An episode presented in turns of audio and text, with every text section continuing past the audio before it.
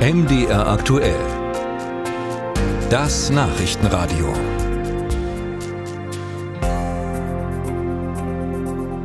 Über den richtigen Kurs in der Zuwanderungspolitik wird derzeit viel diskutiert. Sachsens Ministerpräsident Kretschmer hatte eine generelle Begrenzung des Flüchtlingszuzugs nach Deutschland gefordert, auch weil viele Kommunen überfordert sind. Thüringens Ministerpräsident Ramelow macht nun einen anderen Vorschlag.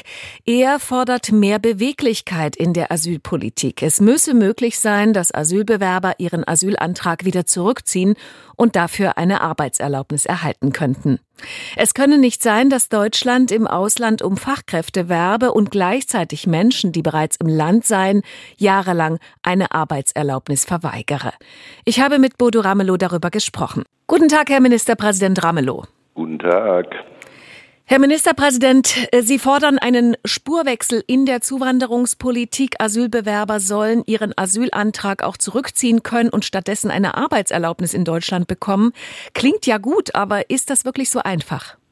Das ist dann einfach, wenn wir es bundesgesetzlich ändern.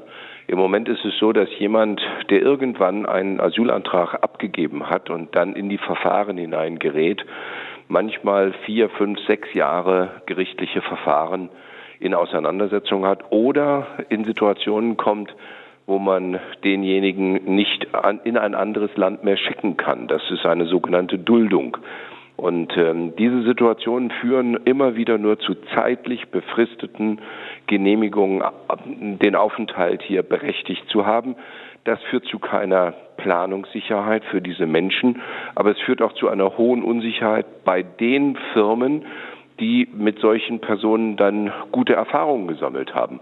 Und deswegen ist äh, mein Vorschlag, den habe ich schon mehrfach auch im Bundesrat und im Kreis der Ministerpräsidenten äh, formuliert. Mein Vorschlag heißt, lasst uns dafür sorgen, dass man ein Recht dazu einräumt, dass man den Asylantrag zurücknimmt und dafür im Gegenzug eine Bleibeperspektive und eine Integrationsperspektive verbunden wird.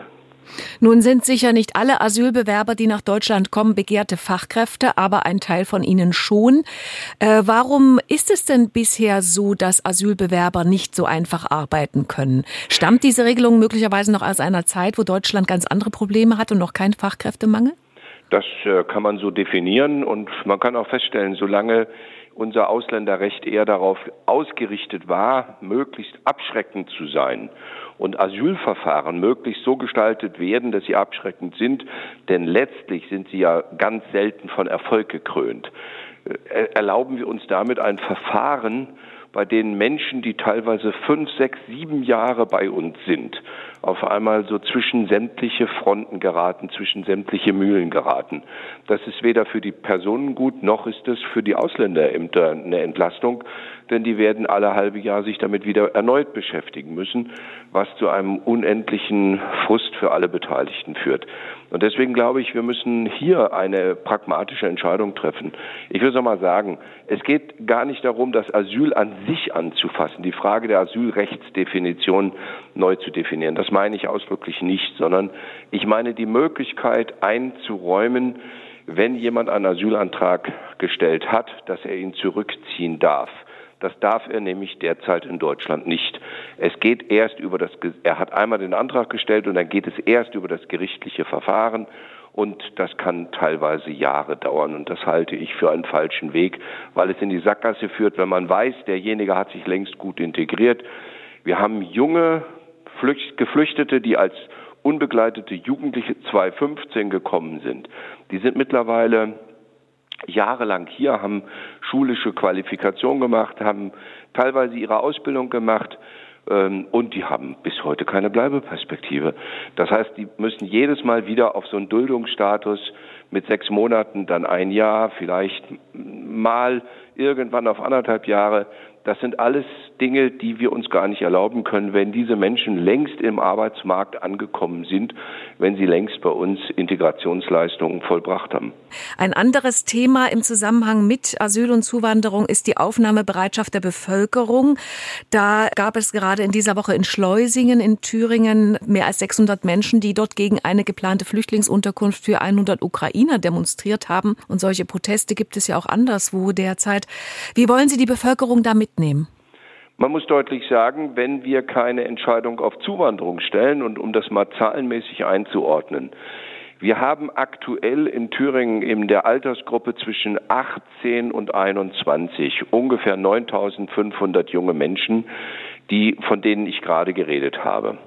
Wenn wir aber tatsächlich in Zukunft unsere Ausbildungsquoten halten wollten, müssten wir 10.000 junge Leute jedes Jahr anwerben, also von außerhalb ansprechen, ob sie bei uns Ausbildungsverträge eingehen. Das heißt, wir haben in der Gesamtsumme so viel, wie wir in Zukunft mal jährlich werden anwerben müssen, nur um die gleichen Ausbildungsmengen, die wir im Moment in unseren Thüringer Betrieben an Ausbildungsverträgen haben, zu halten. Und wenn man dann noch dazu weiß, dass wir bis 2035 350.000 Menschen haben, die in Rente gehen, wohlverdiente Rente, aber nicht einmal halb so viel junge Leute, die nachfolgen können, dann wird deutlich, dass diese Stimmung, die sich jetzt zum Beispiel in Schleusing gegen ukrainische Familien richtet, eine Stimmung ist, die sich am Ende gegen unsere eigene Bevölkerung richtet. Denn wenn diese Familien, die in Schleusing untergebracht werden sollen, in diesem Krankenhaus, das leer steht, in dem vorhandene Zimmer sind, in denen äh, Duschen, Wasser, Infrastruktur, alles vorhanden ist, das Krankenhaus steht einfach im Moment leer und es ist kommunales Eigentum. Wenn man dagegen anfängt zu protestieren, und zu sagen, man will keine ukrainischen Geflüchteten haben und behauptet dann, dass das die potenziellen Gefährler, Gefährder sind, potenzielle gefährliche Menschen sind. In ganz Thüringen haben wir überall mittlerweile sehr viele ukrainische Familien untergebracht. Und ich kenne viele, viele Unternehmen, die sagen, sie sind froh und dankbar, dass die Frauen mittlerweile als Beschäftigte in ihren Betrieben aktiv tätig sind.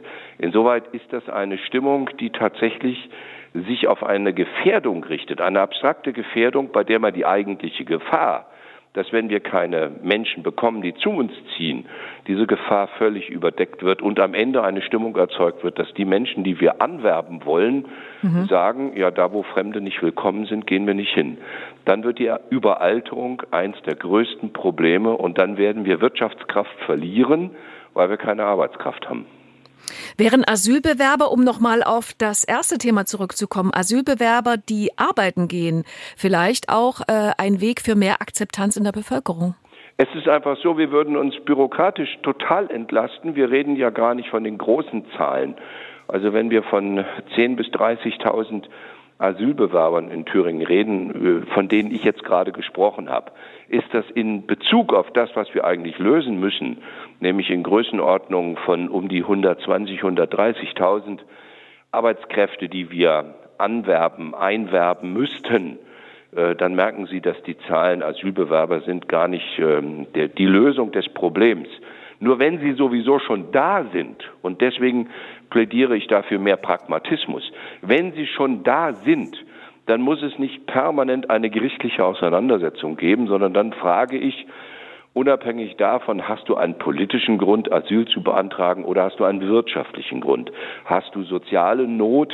Das sind alles keine politischen Asylgründe, die anerkannt werden von Gerichten. Aber die bei einer Migration, bei einer Arbeitsmigration treibende Kraft sind. Und wenn sie sowieso schon da sind und in den Verfahren drin sind, dann äh, ist es doch einfacher zu sagen, lass uns die Weichen nach vorne stellen.